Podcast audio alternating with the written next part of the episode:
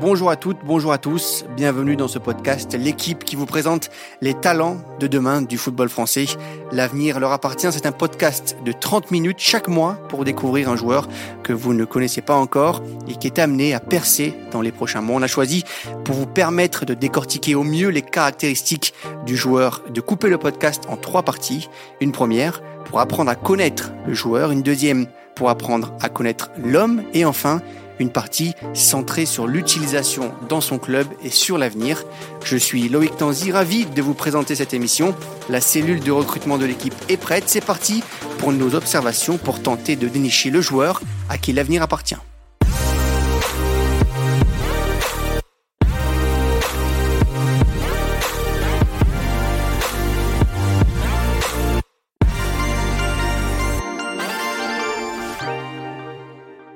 Quatrième épisode aujourd'hui de L'avenir leur appartient et on va parler d'un jeune lyonnais, euh, néo-lyonnais puisqu'il vient de signer avec, euh, avec l'OL. Il vient du, Paris Saint-Germain, Mamadou Diawara.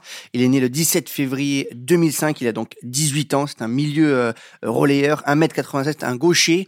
Et comme d'habitude, Hugo Delon est avec moi. Salut Hugo. Salut Loïc. Comment ça va? Ça va très bien et toi? Alors présente-nous, comme d'habitude ça va très bien, merci. Et présente-nous comme d'habitude ce joueur, un peu son, son profil technique s'il te plaît. Alors pour ceux qui ont un peu le- de mémoire au PSG, ça me fait penser un peu à Boubakari euh, Soumaré, le joueur qui a évolué à Lille, qui est aujourd'hui à Leicester. C'est un milieu moderne. Mamadou, c'est un milieu complet qui peut jouer, tu le disais, au poste de relayeur, qui peut jouer aussi en 6 avec un double pivot. Il est agile, il est véloce, il est capable de se projeter, il a beaucoup de changements de rythme. C'est un, c'est un- un joueur qui a beaucoup de, de volume, qui est intense, donc il est vraiment moderne de ce point de vue-là. Euh, tu le disais, c'est un, un- un gaucher qui a une superbe première touche. Moi, j'aime beaucoup euh, cette, cette première touche-là. C'est ce qui marque un peu les gens euh, quand Ça on ne le ment voit. pas, on dit la première touche ne ment pas. Ouais, la première touche ne ment pas. En l'occurrence, sa première touche ne ment pas. Donc, il a une belle technique, euh, je trouve. Après, d'un point de vue défensif, parce que c'est comme ça qu'on qu'on lui demande aussi, et je trouve qu'il a une belle culture défensive. C'est quelqu'un qui est, qui est fort dans le 1 contre 1. Il met de l'impact, il met la semelle. Donc, de ce point de vue-là, c'est quelqu'un qui est assez complet. Euh, on va parler ensuite de ses axes de progression, notamment dans le, dans le dernier tiers du terrain, où je pense qu'il est capable de faire plus de choses dans la dernière passe ou dans le dernier geste. Mais globalement, quand on le regarde comme ça, au-delà de la comparaison avec Soumaré, c'est quelqu'un d'extrêmement complet et extrêmement moderne. Donc il est formé au Paris Saint-Germain. Il a fait le choix de signer son, son premier contrat professionnel avec, euh, avec Lyon. Comme d'habitude, on aura trois parties. Et on va commencer donc sa, cette première partie par son euh, profil technique. Et on va accueillir euh, Daman Diawara qui est, qui est son frère. Salut Daman, Oui, salut. comment ça va? Bonjour à tous. Ouais, ça va très bien, et toi? Merci beaucoup, ça va super. Merci de- de- d'avoir accepté euh, l'invitation. Tu vas rester avec nous un petit peu en fil rouge sur ces, ces trois parties parce que tu es peut-être la personne qui connaît le, euh, le mieux Mamadou. Et donc, j'ai- j'aimerais que tu, tu, tu commences par nous dire un peu toi aussi quel, quel profil technique tu donnerais à, à ton frère? bah, Je pense que vous avez cerné le bon profil. C'est un milieu, on va dire, moderne, où on aime appeler ça box-to-box. C'est quelqu'un qui est capable d'évoluer sur les deux parties du terrain. C'est-à-dire que capable de récupérer aussi beaucoup de ballons, je pense que c'est une de ses qualités fortes. Et aussi dans le dernier tiers du terrain, je pense que c'est quelqu'un qui est capable de se projeter, capable de marquer des buts, même si euh, il a plus été utilisé en double pivot ces dernières années. Mais je pense que l'axe où Lyon a misé sur lui, c'est vraiment sur sa capacité à être sur les deux parties du terrain, c'est-à-dire euh, jouer dans la dé- défense pour récupérer certains ballons et surtout se projeter quoi. Parce que aujourd'hui c'est les joueurs qui sont rares et je pense que c'est pour ça qu'un club comme Lyon qui a pas l'habitude d'aller prendre des joueurs dans la post formation, ils ont misé sur lui. On parlait justement de son profil technique. Toi, tu parles de double pivot. Mm. Dans sa formation, il a joué quoi? Toujours à deux au milieu de terrain, à trois? Comment ça s'est passé? Ça dépend des fois à deux, des fois à trois, ça dépend des décos, des systèmes. Franchement, il, il a joué un peu aux deux postes. hein. En six, en six un petit peu? Oui, en 6 un petit peu, euh, en U17, en U18 plus en double pivot, mais oui, il a joué aux deux postes. Et c'est où qui se sent le mieux aujourd'hui? Je pense que là où il sent le mieux, c'est quand même en, en numéro 8, au poste de relayeur avec un... Côté gauche, donc il est gaucher? Plutôt côté, Côté gauche, gauche ou côté droit, parce que côté droit, ça le permet d'ouvrir le pied de l'autre Ouais. côté, donc euh, des deux côtés. Mais je pense qu'en 8, c'est le poste où il se sent plus à l'aise. C'est quelqu'un qui est fiable sous pression euh, dans, dans le cœur du jeu. hein, Daman en parlait à l'instant. C'est quelqu'un qui va pas avoir peur d'aller demander la, la balle et de résister à la pression. On- quand on le voyait au, au camp des loges à l'époque, euh, à l'époque où il y avait encore le camp des loges, c'est quelqu'un qui est voilà qui n'avait pas peur de prendre la pression adverse et de sortir de cette pression par ses, son panel de dribble. Et puis euh, Daman le disait par ses, ses courses. C'est quelqu'un qui est tranchant, qui est, capable, qui est capable de changer de rythme. Donc c'est voilà de ce point de vue-là, on parlait de box to box, c'est ça. C'est-à-dire que c'est quelqu'un qui est capable de partir de loin et de, de, de franchir la première ligne de pression et donc d'amener le danger, euh, d'amener le danger euh, au- sur le but. On l'a dit, il vient du, du Paris Saint-Germain. Il a connu Stéphane Moreau, qui était euh, son entraîneur en, en U16 et en U17, qui n'est plus aujourd'hui au, au Paris Saint-Germain. Et on a justement contacté Stéphane Moreau pour lui aussi nous parler un petit peu de ce, ce profil technique. Écoutez-le. C'est un garçon euh, très intéressant sur le plan humain et mental, voilà, de l'écoute, de l'envie de travailler, de progresser, et puis de l'investissement. Donc euh, voilà déjà des bases solides à ce niveau-là. Plutôt un profil de récupérateur au sein du milieu de terrain, bon dans la récupération, dans l'intensité, capable de se projeter. Voilà, certainement des axes de progression sur euh, la dimension technique, sur la relation au ballon, sur ses prises, la, qualité la justesse de ses prises, de ses passes. Ça, c'est certainement un des axes de progression qu'il a. Voilà, le besoin aussi de trouver un, équilibre physique parce qu'il a subi euh, quelques blessures aussi dans sa phase de préformation et de formation qu'il doit réussir à, stabiliser pour, pour enchaîner et, créer des, vraies évolutions de progrès. Mais en tout cas, euh, voilà, je suis d'abord très content qu'il ait retrouvé un vrai projet dans un, dans un vrai grand club formateur. Donc euh, voilà, je lui souhaite évidemment le meilleur, parce que c'est quelqu'un qui est méritant. Stéphane Moreau dit quelque chose de, très intéressant. Il parle du physique aussi de, de, de, Diawara. Il avait des problèmes physiques quand il était, quand il était un peu plus jeune, Naman? Oui, au PSG, il a connu quelques pépins, mais c'est plus des pépins euh, au niveau de sa croissance, parce qu'il faut savoir que entre l'année U15 et l'année U17, Mamad, il a pris presque 16 cm. 16 Oui, il a eu des ah arrangements osseux qui ont fait que bah ça ça ralentit un peu sa progression. Parce il est grand, 1m87. Hein, 1m87, euh, quand tu prends 17 cm euh, en l'espace de deux ans, c'est sûr que ton corps euh, est mis à rude preuve. Mais je pense qu'aujourd'hui, il est totalement... Bah, c'est passé derrière lui. Aujourd'hui, il n'a pas forcément eu de problème musculaire ou quoi. C'est plus lié à sa croissance, quoi. Donc ça veut dire qu'il a loupé beaucoup de matchs à ce moment-là entre ces deux saisons? Bah, à vrai dire, non, parce qu'en U16, euh, il était là euh, pendant le début de saison. Après, malheureusement, à cause du Covid, la saison était arrêtée. L'année U17, il a raté un mois et demi, mais sinon, euh, il a raté qu'un mois et demi, quoi. Mais c'est vrai qu'au niveau osseux, il était un peu fragile parce que comme il faisait que grandir, quoi. Donc, il y avait des arrangements osseux, des petites fissures, etc. Mais sinon, physiquement. Il a gardé aucune, aucune séquelle de ça? Non, aucune séquelle. franchement, là, ça se passe bien. Comment il s'est adapté à ce moment-là, à cette situation, quand, il, quand, quand tu as un joueur qui grandit aussi vite? Qu'est-ce que tu mets en place pour essayer de faire en sorte que ça, ça se passe bien? Bon, au niveau du club? Au niveau du club, je pense qu'ils ont fait le nécessaire, ils ont été patients avec lui parce que ils ont différents profils. Il y a des profils qui arrivent à 15-16 ans limite à maturité physique. Lui, c'était pas forcément son cas. C'est quelqu'un qui a une maturité qui est normale, basique, qui est pas en avance ni en retard. Donc euh, au club, je pense qu'ils ont eu le temps de travailler sur d'autres choses, que ce soit sur le haut du corps ou d'autres choses au niveau cardio. Mais c'est vrai que ça, ça l'a un peu embêté parce que je pense que au niveau de sa progression, ça aurait pu aller un peu plus vite. Mais bon, dans tous les cas, là, c'est, il se trouve dans une bonne situation, donc je pense pas qu'il y ait eu de préjudice. Euh, au niveau technique, euh, explique-nous un petit peu ce que tu penses, euh, sa marge de progression. On en parlait tout à l'heure dans le dernier tiers du terrain. Mm. Comment tu situes par rapport à, ça? Quels sont ses axes de progression de ce point de vue-là? Bah, sur les axes de progression, je suis totalement d'accord avec vous. Je pense que dans le dernier tiers du terrain, je pense qu'il a encore beaucoup de choses à, à montrer. Je pense qu'il en a les capacités techniques. Après, aujourd'hui, il était utilisé peut-être dans un rôle un peu plus bas parce que, comme je vous dit tout à l'heure, sa capacité première, c'est récupérer beaucoup de ballons. Donc, on va peut-être tendance à vouloir qu'il se projette moins parce que un joueur qui récupère peut-être une dizaine de ballons par match, bah, on a plus euh, tendance à vouloir qu'il soit un peu plus bas. Mais je pense que lui qui a sur vous avez dit sa capacité technique, ses qualités techniques, il est capable de porter le ballon, casser les lignes avec la balle ou sans ballon. Il a une grosse verticalité, donc je pense que dans l'intérieur du terrain, c'est quelqu'un qui est capable d'être décisif, marquer des buts, être à l'avant derrière passe ou faire des passes décisives. Donc je pense que c'est une de gros axes de progression. On parlait de verticalité, il y a du Manu Koné un peu dans pour les gens qui, qui connaissent un peu Manu à, à Mönchengladbach. Je trouve quand on le regarde au-delà de la comparaison avec Boubacar Soumari, il y a du Manu Koné, tu, tu en parlais sur le il côté porte le ballon Ouais, il porte le ballon, il est assez vertical, il a une grosse technique, on en parlait d'une grosse technique sous pression. Voilà, si on peut un peu lécher que les, gens aiment bien la, les comparaisons et les filiations, il y a un peu de, de, de Manu Koné dans cette capacité à résister à la pression et de se projeter ensuite. On lui connaît, donc pas mal. Hein, s'il arrive, euh, si la comparaison déjà. C'est déjà pas mal. pas si mal, ouais. Même si c'est vrai que son profil en gaucher, il est beaucoup plus comparé à des joueurs comme euh, à l'époque Gianni Mboula ou sinon des joueurs actuellement comme Andy Diouf. Ouais. Donc euh, je pense que ouais, c'est vraiment ce profil-là, quelqu'un qui est capable à la fois de récupérer des ballons. Il a toujours joué milieu de terrain. Ouais, toujours milieu de terrain. Quand il était plus jeune, il jouait un peu plus haut, peut-être 10 des fois. Ok. Oui, mais oui, il a jamais plus bas. Non, jamais plus bas. Comme il est grand et qu'il a des techniques de relance. Non, mais quand il était petit, il était petit en taille par rapport ah aux autres. Ouais, il a pris une grosse poussée de croissance d'un mmh. coup, mais il a, il a pas toujours été comme ça. Parce que tu, tu peux être tenté de le faire descendre d'un cran quand tu es euh, entraîneur s'il est bon à la relance. Euh, ouais, il a déjà est bon récupérateur, ça, fait ça, ça paraît être un bon profil de central, ça. Ouais, il a déjà dépanné un peu à ce poste-là, mais je te rassure, pour l'instant, il n'y a que le milieu de terrain qui l'intéresse. Il a pas envie. bon, c'est pas, on va pas lui mettre, mettre, ça dans la tête de ses, de ses entraîneurs euh, s'il veut pas. C'est quoi aujourd'hui pour toi son axe de progression majeur? Là où il doit vraiment euh, travailler dans les, dans les prochaines semaines bah, comme il l'a répété, je pense que c'est vraiment le dernier tiers du terrain parce que, Ouais, disais. physiquement, je pense que c'est quelqu'un qui va commencer à s'étoffer. Il y a un travail qui va être mis en place au niveau du club et même en dehors du club par rapport à ça. Mais je pense que son Qu'est-ce que vous allez mettre en place justement? Bah, je pense que au niveau du club surtout, Ouais. ils vont travailler musculairement pour garder un certain cadre. hein. Le but c'est pas non plus qu'il ressemble à un rugbyman, mais Ouais. ils vont faire en sorte que physiquement il s'étoffe. Après, comme je dis, c'est que tu peux travailler physiquement pour s'étoffer, mais c'est ta nature qui prendra le contrôle. Il y en a qui travaillent physiquement et qui prennent en, rapidement. en quoi, en quoi le physique ça peut t'aider pour ceux qui, qui nous écoutent? En quoi le physique ça peut t'aider justement pour euh, être bon dans le dernier tiers? Pas forcément sur le dernier tiers, mais aujourd'hui il va être confronté à un monde senior qui est très différent du monde euh, des adolescents qu'il a connu. Il joue, il joue en N3 aujourd'hui, ça? Ouais, pour l'instant, il joue en N3. Il a Avec fait Lyon. quelques entraînements avec les professionnels.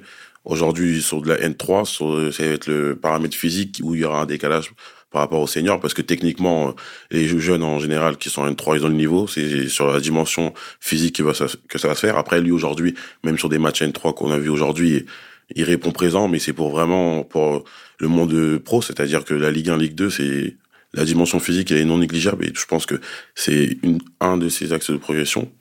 Mais sur le dernier tiers du terrain, je, je pense pas que ça va être ça qui va vraiment euh, changer la donne, quoi. Mais par rapport à lui, son jeu complet, On connaît un peu plus donc le, profil technique de, Mamadou. On va parler maintenant un petit peu de, de ce jeune homme qu'il est. On passe à la deuxième partie.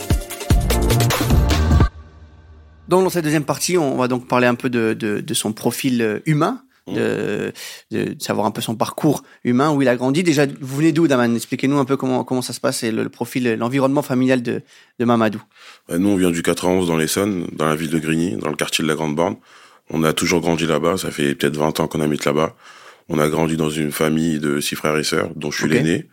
Mamadou euh, a toujours été, euh, bah, je pense que dû ma passion pour, de ma passion à moi pour le football, euh, très vite, euh, très petit, euh, il était euh, déjà euh, imbibé dans la chose, quoi. C'est-à-dire que dès 4-5 ans, il suivait déjà le foot, quoi.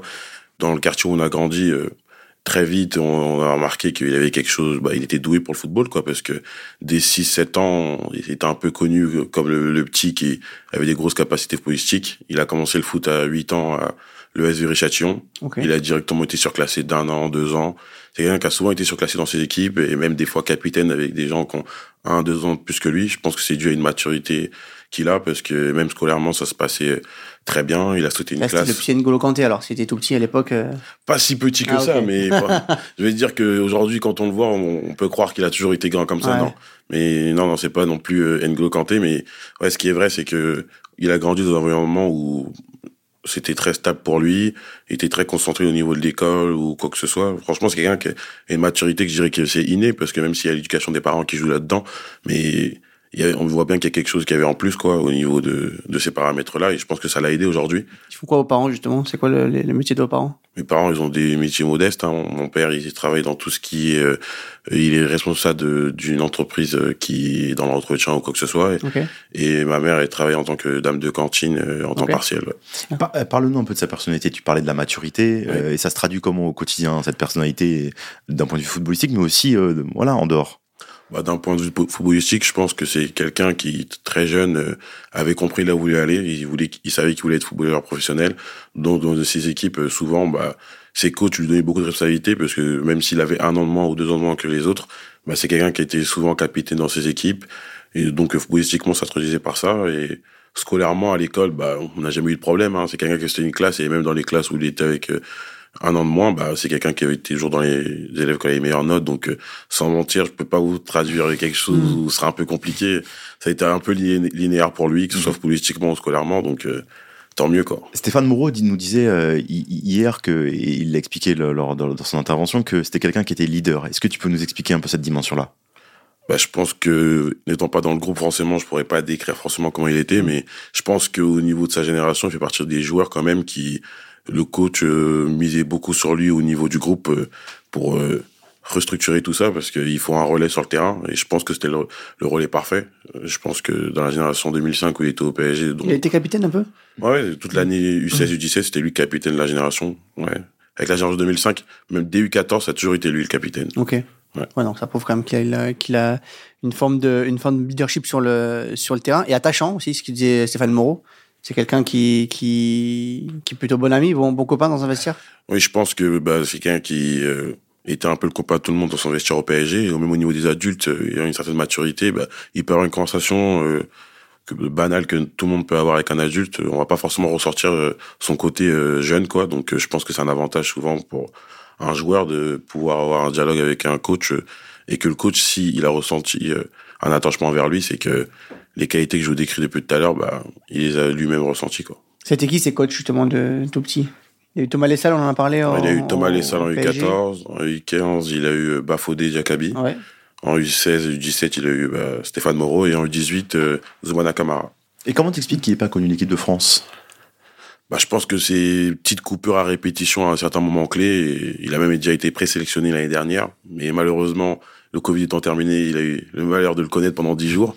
Donc je pense qu'il a eu des petits euh, couacs qui ont fait que. Mais bon, c'est un objectif sur euh, le court moyen terme. Mais aujourd'hui, euh, on a bien vu hein, connaître l'équipe de France 68 16 U17, U18, c'est pas un gage de réussite. Donc, euh, mm. s'il doit le connaître, il le connaîtra. Et et bien sûr, on sera content. Comment tu te situes Comment tu le situes dans la hiérarchie des, des, des, des milieux relayeurs ou défensifs français? Il y a une en, dans cette génération-là, il y en a un ou deux qui ont commencé en, Ligue 1. Je pense à Tangana qui, joue à, Reims.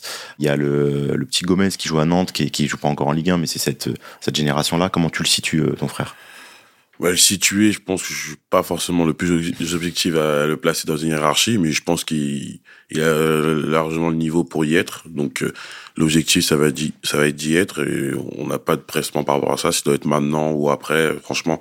Mais c'est sûr que c'est un objectif. Mais aujourd'hui, euh, je vais pas le comparer à d'autres milieux. C'est pas forcément le même profil ou quoi que ce soit. Donc euh, je pense que c'est le sélectionneur de l'équipe de France qui sera à même de de voir s'il est, il est apte pour le prendre ou pas. Quoi. On n'a pas parlé de la, scolarité, tu l'as, tu l'as dit, c'était assez linéaire, mm. mais euh, il a eu le bac en avance, c'est ça? Oui, il a eu le bac avec un an d'avance, vu qu'il a sauté le CP, donc euh, il a eu le bac à 17 ans, donc euh, l'année U18, ça l'a permis d'être focus à 100% sur le football. Ce qui est important parce que généralement c'est une année, c'est une année quand même. Ouais, c'est une année charnière parce qu'il y a le bac et c'est la dernière année de contrat, donc des fois il y a cette pression des deux côtés qui font que un enfant peut se perdre, mais lui, il a eu cette chance qui s'est lui-même donnée de pouvoir avoir une liberté pendant un an, d'être concentré totalement sur le football. Et tu nous as parlé justement de donner une petite anecdote sur le fait qu'il a essayé de prendre des cours d'allemand au, PSG mmh. et que le, PSG a pas voulu lui faire faire des cours d'allemand de peur qu'il parte en Allemagne. Je sais pas si c'est par peur qu'il parte en Allemagne, mais c'est vrai qu'il a, il a bénéficié des cours un peu tard, mais bon, aujourd'hui. Qu'est-ce qu'ils ont dit comme explication pas forcément d'explication. En, ah en, réalité, on n'a pas forcément eu d'explication sur ça, mais bon, en vrai, c'est c'est un petit truc quoi. Ça nous dérange pas forcément. En vrai, de non, mais c'est marrant. C'est pas c'est pas c'est pas, pas, hyper dérangeant. Ouais, c'est pas hyper dérangeant. quand même un club qui peut avoir peur de. de c'est le traumatisme Leipzig. Ouais, c'est le traumatisme plein, de, de Leverkusen, de Leipzig, de. De plus en plus de clubs français qui sont comme ça, qui ont peur des, peur des clubs allemands. Je sais pas si la peur c'est un bon mot, mais en tout cas, ce qui est sûr, c'est qu'on n'a pas. Il y a une crainte, c'est une crainte qui est réelle. Hein. Pas qu'au PSG d'ailleurs, mais une crainte qui est réelle sur les clubs allemands pour en avoir parlé notamment avec Leonardo euh, à une époque, il disait souvent on peut pas se battre parce que euh, des commissions qui sont versées aux agents en mmh. Allemagne qui peuvent ne pas être versées en France. Le règlement est pas, est pas le même en Allemagne et, en France. Tu peux verser plus d'argent si tu pars en Allemagne. Et donc il dit, moi je peux pas me battre parce qu'aujourd'hui les, les, les, joueurs partent, partent beaucoup plus tôt en Allemagne parce qu'il y a plus d'argent à prendre que, qu'au PSG. Il n'y a, pas que l'argent, il y a l'exposition, il y a l'intensité, etc. Bah, il y, a, quand même, il y a quand même l'argent qui compte aussi. Oui, bien sûr. ça rentre en compte quand même pour, pour certains joueurs. Bon, après, je pense que si l'Allemagne est l'Eldorado un peu, je pense que c'est surtout sur le plan sportif parce qu'il y a une chance, une part qui est donnée aux jeunes joueurs que. Pas que ça, pas, pas que ça. C'est vrai, c'est vrai, c'est vrai. On est d'accord. Mais il y a, y a, quand même une, une grande partie. Il y, a beaucoup de réussites hein, de joueurs qui partent en Bundesliga, mais tu as quand même aussi des échecs de certains joueurs qui sont partis.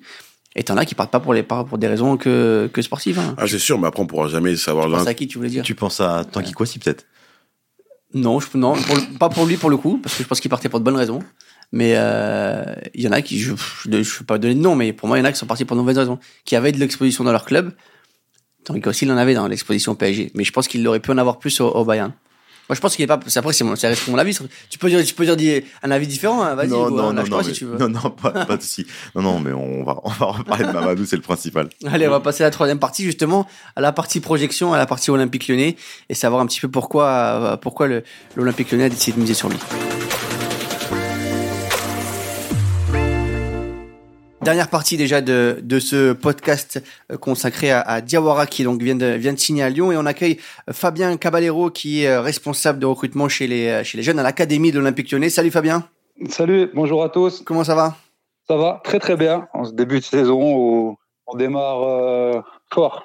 Ah, il faut, il faut. On est toujours avec Hugo Delon et, Daman euh, Diawara, le frère de Mahamadou. Euh, Fabien, on va commencer directement par, une première question sur, sur Mahamadou, qui vient de signer à l'Olympique lyonnais. Pourquoi avoir misé sur un joueur, euh, un milieu de terrain qui vient du, du Paris Saint-Germain, quand on connaît en plus la richesse du centre de formation de, de l'Olympique lyonnais, c'est forcément que vous avez vu quelque chose d'intéressant de, chez, chez Mamadou. Pour deux raisons. La première, parce que c'est un joueur à très fort potentiel, qui à terme, après quelques étapes, présente toutes les, toutes les qualités et les prérequis pour jouer chez nous. Et la seconde, quand, pour répondre à, à, la deuxième partie de la question par rapport à nos joueurs, c'est que c'est un joueur qui n'a pas les mêmes caractéristiques que les joueurs qu'on a l'habitude de former et qui, qui serait très complémentaire avec nos meilleurs, euh, nos meilleurs talents qu'on a chez nous. C'est pas lui pour remplacer les nôtres, c'est lui plus les nôtres pour que les deux se subliment ensemble. Et précisément, Fabien, c'est quoi ces caractéristiques dont vous parliez? C'est un joueur qui est box-to-box, très vertical, qui dégage une, euh, une puissance euh, assez impressionnante quand il se, quand il se lance et qui part qui part euh, balle au pied au même titre que quand il quand il revient quand il revient en poursuite donc dans les deux sens souvent la verticalité on a tendance à l'avoir que quand on se projette euh, en attaquant mais il y a aussi le, côté euh, sur les transitions def et c'est un joueur qui correspond aussi parce que c'est pas uniquement un joueur vertical c'est un joueur qui a un rapport au jeu et une finesse technique qui est intéressante et qui correspond à ce que nous on essaie de mettre en place. Donc c'est un joueur assez complet à, ce niveau-là et cette notion de verticalité, joueur euh, à profil milieu de terrain moderne, box to box, c'est vraiment ça qui nous a énormément plu chez, chez Mamad. Une petite question pour Daman. Qu'est-ce qui a fait pencher la balance en, en faveur de Lyon? On sait qu'il y a beaucoup de clubs qui s'intéressaient à lui, notamment Clermont, qui lui offrait une exposition peut-être plus rapide en, en Ligue 1. Qu'est-ce qui a fait la différence? Je pense que Lyon, c'était l'endroit adéquat. C'est-à-dire que Lyon, c'est un club qui est réputé pour... Euh, leur euh, formation des jeunes joueurs et leur proportion à leur donner du temps de jeu en professionnel. Aujourd'hui, c'est sûr que peut-être en allant à Clermont, il aurait une exposition professionnelle plus rapide. Mais à Lyon, ce qui nous a été, euh, ce qui nous a donné envie d'y aller, c'est qu'aujourd'hui à Lyon, on sait qu'il y a une formation complémentaire adéquate qui passera par un passage en 1-3 du sur du foot senior. On va lui donner les outils pour être prêt pour là-haut. Parce que le but, c'est pas forcément d'aller directement là-haut et d'y arriver un peu paumé. Et je pense que il n'y a pas de meilleur endroit que Lyon pour pouvoir euh, finir sa formation et aller euh, au niveau de la Ligue. Là, en ce moment, il joue en N3 avec les avec l'équipe réserve et il s'entraîne de temps en temps avec les professionnels. Exactement. Son groupe d'entraînement, c'est les N3. Il peut jouer en 19 hein, encore. Hein, il est en 2005, donc oui. en effet, il pourrait encore euh, encore jouer en 19. Fabien, quand, quand est-ce que vous, avez, vous l'avez vu pour la première fois? Quand est-ce que vos, vos, vos recruteurs l'ont vu pour la première fois? bon, pour tout vous dire, euh, Daman, tu me dis si je me trompe, c'était en quoi? C'était un tout, tout, tout petit que, en U12, que notre recruteur ah ouais. qui fait la région parisienne a, a, a, pu le, a pu le voir. On le connaît depuis, depuis qu'il est U12. Il avait, il avait été sollicité aussi à cette période-là. Hum, donc ouais, on a suivi son évolution comme tous les joueurs, euh, comme tous les joueurs qui sont intéressants jeunes. Et puis son évolution était satisfaisante, même si on va dire la, dernière année a été un peu tronquée par euh, par les blessures, mais ça fait depuis U12 qu'on qu le connaît qu'on suit son évolution attentivement.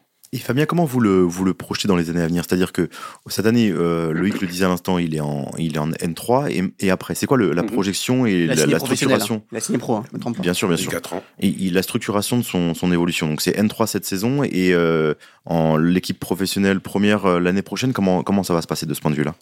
Il n'y a pas de. Il n'y a rien qui est arrêté. En fait, l'idée, c'est d'avancer à son rythme. Aujourd'hui, ce qu'on a convenu, c'est que c'est un joueur qui avait besoin d'enchaîner. Il a pas, il a passé une année sans trop sans trop pouvoir jouer. Donc l'idée, c'est qu'il puisse enchaîner, qu'il puisse avoir du rythme, qu'il puisse aussi jouer contre des adultes, parce que euh, il n'avait jamais joué contre des adultes euh, en arrivant ici. Et c'est d'évoluer à son rythme. Si le moment où il sera prêt, ce sera le moment pour nous. Donc c'est vraiment lui qui va et son évolution qui vont dicter les temps de passage. Daman, on a, on a parlé du choix de l'Olympique Lyonnais, mais aussi pourquoi avoir fait le choix de quitter le PSG Parce que je pense qu'aujourd'hui, euh bah, comme vous avez dit, le PSG, c'est une formation très fournie. Et je pense que le projet que Lyon pouvait nous garantir, on n'aurait pas eu la même chose au Paris Saint-Germain. Ils ont essayé de le retenir, ils vous ont fait un contrat, il y a un contrat sur la table? Oui, ils nous ont fait une proposition de contrat qu'on a décliné parce que Lyon nous offrait plus de choses intéressantes pour sa formation à lui et pour la projection professionnelle. Parce que je pense pour tout joueur qui rentre dans sa formation, c'est définir professionnel et on avait moins ces garanties-là au Paris Saint-Germain. C'était impossible de se projeter dans l'équipe première du PSG pour, euh, pour ton frère? Bah, Je pense pour tout jeune euh, qui est formé à Paris. Après, on est dans un club qui a de très grandes ambitions, donc euh, ça va pas être forcément la, la même chose que dans d'autres clubs. Mais aujourd'hui, Lyon, c'est quand même un club qui est, même si sportivement, il peut avoir quelques soucis, c'est un club qui est toujours dans le top 3 français, donc c'est pas non plus une petite affaire de sortir à Lyon, mais je pense qu'au niveau de ce que je parlais tout à l'heure, c'est-à-dire que aujourd'hui, un cursus en N3, ce qui n'est pas possible à Paris parce que les cursus s'arrêtent en U19, c'est quelque chose qui va lui, euh, comme il dit Fabien, qui progresse à son rythme. Si aujourd'hui il est dans trois mois dans l'équipe première ou dans un an, ça va être, c'est lui qui va être le fil conducteur de son projet. Fabien, comment se passent les, les, les, premières semaines pour lui? Est-ce qu'il a réussi à s'adapter à la ville, au club, au jeu euh, en N3, à l'entraînement? Comment, comment ça se passe pour lui? Vous savez, je vais vous dire, j'ai oublié tout à l'heure quand on parlait du profil et pourquoi Mamad, au-delà du joueur, parce que ça, c'est un, élément qui est extrêmement important. C'est un garçon qui est, qui est très mature, qui est très intelligent, euh, qui a eu son bac avec un an d'avance, qui est, qui est, quelqu'un de, de, de, très intelligent. Et donc, pour le coup, bah, l'intelligence, c'est aussi la capacité à s'adapter. Donc, nous, on n'était pas surpris de, sa, de son intégration rapide. C'est quelqu'un qui était beaucoup venu entre le moment où, on s'est mis d'accord et le moment où il a réellement commencé, donc qui s'est imprégné des choses, qui a fait la démarche, euh, par exemple, d'aller euh, visiter le, musée euh, du club pour s'imprégner un peu de l'histoire, de ce qui était attendu en termes de, de comportement, d'attitude, de valeur. Donc sur ça, c'était une garantie importante pour nous aussi, au-delà du joueur, et c'est ce qui fait qu'aujourd'hui son intégration est très bonne et a été, a été express. Donc sur ça, c'est une vraie, vraie, vraie, vraie, vraie satisfaction. Sur le terrain? Sur le terrain, pareil, il retrouve du rythme. Comme on s'est dit tout à l'heure, il a passé quasiment euh, presque un an sans presque un an sans jouer, plus la trêve. Donc il a fallu une période pour le, le remettre en route. Et là, ça commence, euh, il commence petit à petit à retrouver des jambes, à monter en puissance, à enchaîner. Donc euh, forcément, tout, les performances, euh, les performances euh, commencent à suivre. Mais Fabien, pour que nos, auditeurs comprennent euh, concrètement, c'est quoi son potentiel réel? Est-ce que vous le voyez comme un, très bon joueur de Ligue 1, un potentiel international? Comment vous, à Lyon, après l'avoir étudié de nombreuses années, vous le, vous le percevez de ce point de vue-là? On serait pas allé sur un, on serait pas allé sur sur un dossier comme ça et sur un joueur comme ça si on, on le projetait pas au plus haut niveau. Moi, je pense qu'il a toutes les les capacités terrain et hors terrain pour euh, pour aspirer à, à une belle carrière, très belle carrière au, au plus haut niveau. On parlait, on parlait du physique, Fabien. Est-ce qu'il est, qu'il est géré un peu différemment du coup sur ce, sur ce, début de saison? Oui. Et alors on a la chance d'avoir sur le groupe Pro 2 euh, un formateur qui qui individualise tout ça, qui est Gaïda Fofana, mmh. qui était aussi important. Daman le confirmera sûrement sur euh, dans le sur ce temps de passage Pro 2 qui qui connaît qui connaît bien le poste, qui avait un profil euh, à l'époque euh, assez dans, dans, dans, dans, dans le style que peut avoir Mamad, donc c'était important aussi pour. Qui a été blessé aussi. Ouais, aussi. Qui connaît les blessures, ouais. Qui qui pourrait, toi, qui, qui a pu apporter, qui va lui apporter tous ces petits détails là, et qui est un formateur, qui est pas juste là pour euh, gérer une équipe, donc qui va individualiser le travail. Donc aujourd'hui il y a eu pas mal de tests qui ont été faits pour voir toutes les dysfonctionnements et les points forts de Mamad. Donc là, c'est le travail de l'ombre qui est fait en, Pro 2 par Gaïda et son staff lui permettra de, rééquilibrer un petit peu tout ça et de, le mettre euh, à niveau et quand il sera prêt derrière d'aller dans le grand bain. On lui souhaite. Daman sur, euh, Fofana justement, sur l'importance de, de Gaïda.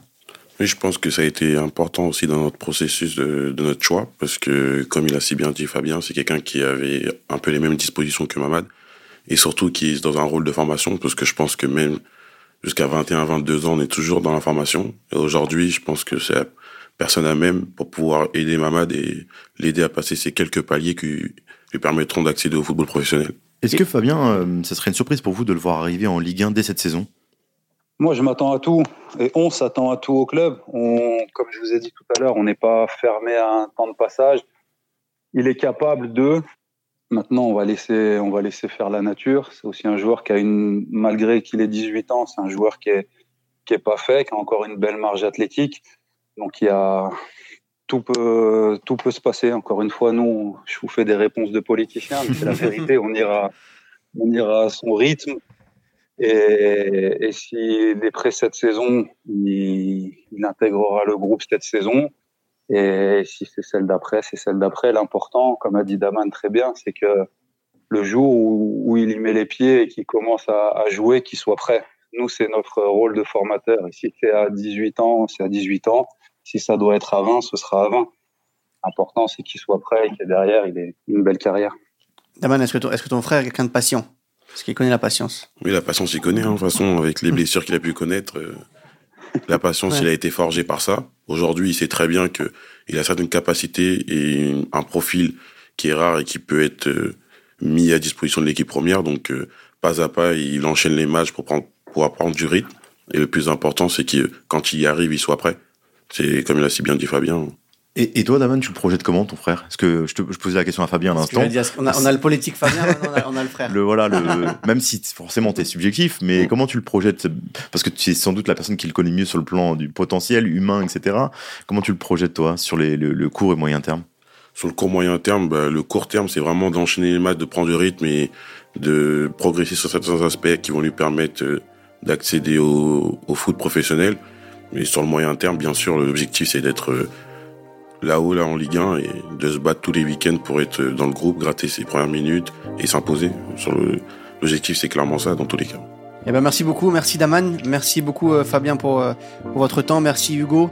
Merci à tous. C'était donc le, le podcast sur Mamadou Diawara 2005, 18 ans qui joue à l'Olympique Lyonnais, qu'on va suivre cette saison comme nos, nos, trois premiers joueurs qu'on a suivis. Ben, pour lui comme pour les autres, on espère que l'avenir lui appartiendra.